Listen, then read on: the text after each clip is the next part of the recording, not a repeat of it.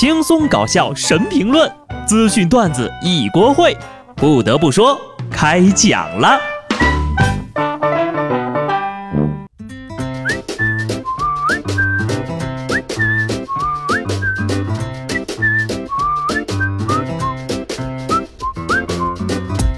Hello，听众朋友们，大家好，这里是有趣的。不得不说，我是机智的小布。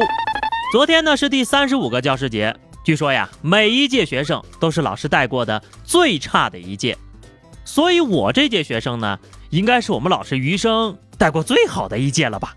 我真的太优秀了。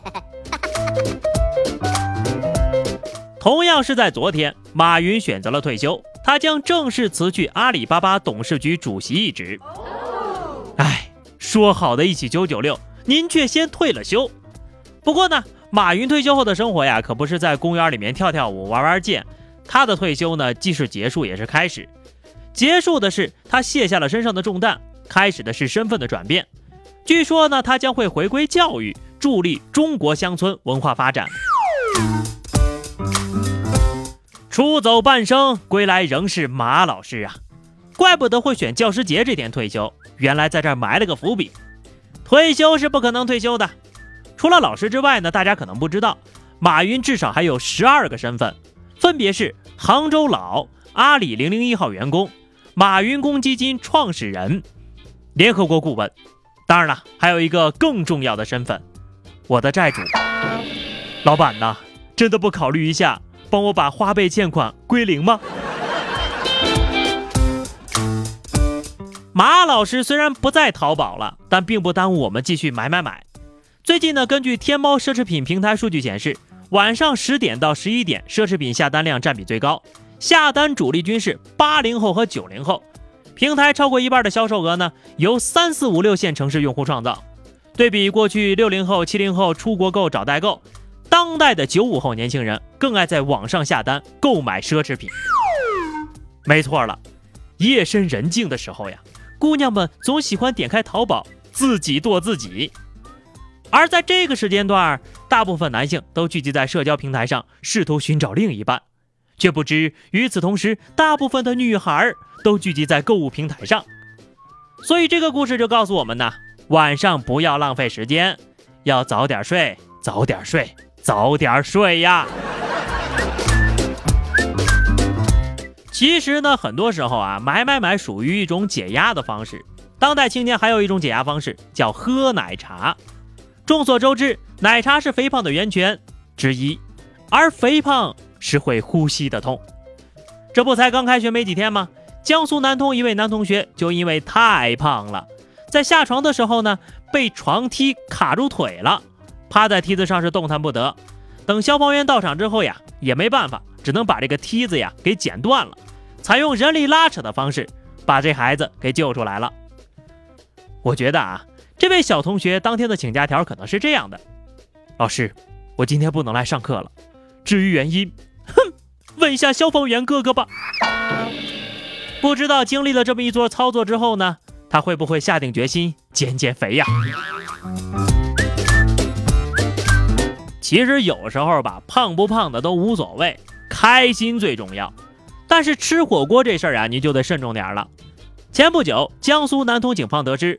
涉嫌参加黑社会性质组织、参与实施诈骗、敲诈勒索犯罪的公安部 A 级通缉犯，和女朋友呀，在一个公寓楼里吃火锅呢。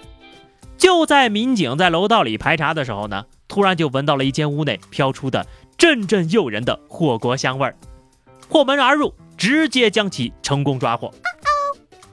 当代逃犯生存指南：不要去看张学友的演唱会，不要随便吃火锅。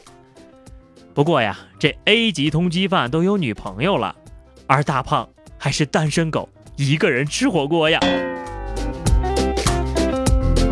话说回来呢，诈骗犯有女朋友也没什么好羡慕的。这个女朋友呀，搞不好也是个受害者呀，说不定还是个年近七旬的老人呢。前两天，上海一位七旬老太太拿着八万块钱的现金到银行，说要给自己的老公汇款，但奇怪的是。他连对方的姓名信息呀，等等等等，都要反复的查看短信。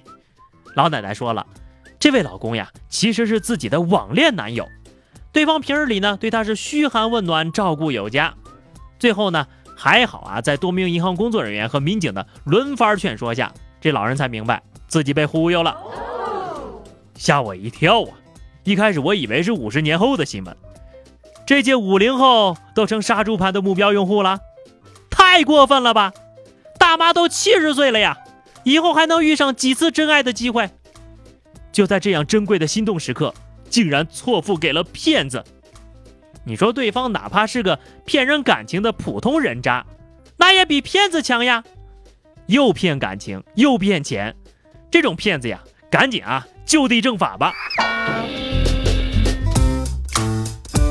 这个故事也告诉我们，恋爱不分年龄，但是呢，一定要好好保护好自己的钱包。谁的钱也不是大风刮来的呀，但是有人的钱是大风刮走的。九号。泉州一男子在路口呢，将大量的百元钞票撒在马路中间，引发了路人的哄抢，现场轻微交通堵塞。原来呀，这老哥因为工作不顺，一时冲动，就近呢取了十多万，沿路撒钱。冷静之后呀，就感到非常后悔了，还希望捡到钱的人呢能够还给他。让我看看是谁在撒币，看得我好心动呀，我好悔恨呐。自己怎么没有带着吸尘器火速出现在现场呢？哎，我怎么就从来没有遇到过这种铁憨憨呢？有钱人的快乐往往就是这么朴实无华，而且枯燥啊！你们也别说我贪心是吧？送上门的钱谁不想要呀？是多么的拾金不昧，才能放弃白白到手的两百多万呢？各位观众老爷，请听仔细喽！杭州一家酒吧内的两个姑娘和一个男的发生争执，离开之后呢，留下一个行李箱。这员工呀就上去看看吧。打开一看呢，里面全是百元大钞，赶紧报警吧。随后呢，当事人来认领了，俩人都只有二十来岁。原来呀是男的跟女的分手了，女的呢跟他要五百万的分手费，男的只带了两百万，撂下钱就走了，而那女的也没要，也走了。别人的二十岁和明星谈恋爱。看不上两百万，我都三十了呀，丢十块钱心疼好几天，这就是差距呀。钱不需要的话，可以捐给有用的人呢。脑子也是。四号啊，杭州有一个小伙在彩票店买了五百块钱的刮刮乐，他就说呀，马上付钱会破财运，然后呢就要求刮完之后再结算。结果刮完呢就中了两百多块钱，然后人就溜了。动动你进水的脑子，好好想想，要是五百块钱能刮出大奖，老板能卖给你吗？上期啊，有个财务挪用了五百万公司的公款买彩票，一次大奖没中，哭着报警自首了。在之前呢，还有个小偷半夜溜进彩票站，刮了一晚上的刮刮乐，一分钱没中。警察叔叔到的时候呀，他还有一盒没刮完呢。还有一个小偷撬了彩票站。偷走了价值六千块的刮刮乐，刮出来六百。白天跑回彩票站兑奖，被警察叔叔逮个正着。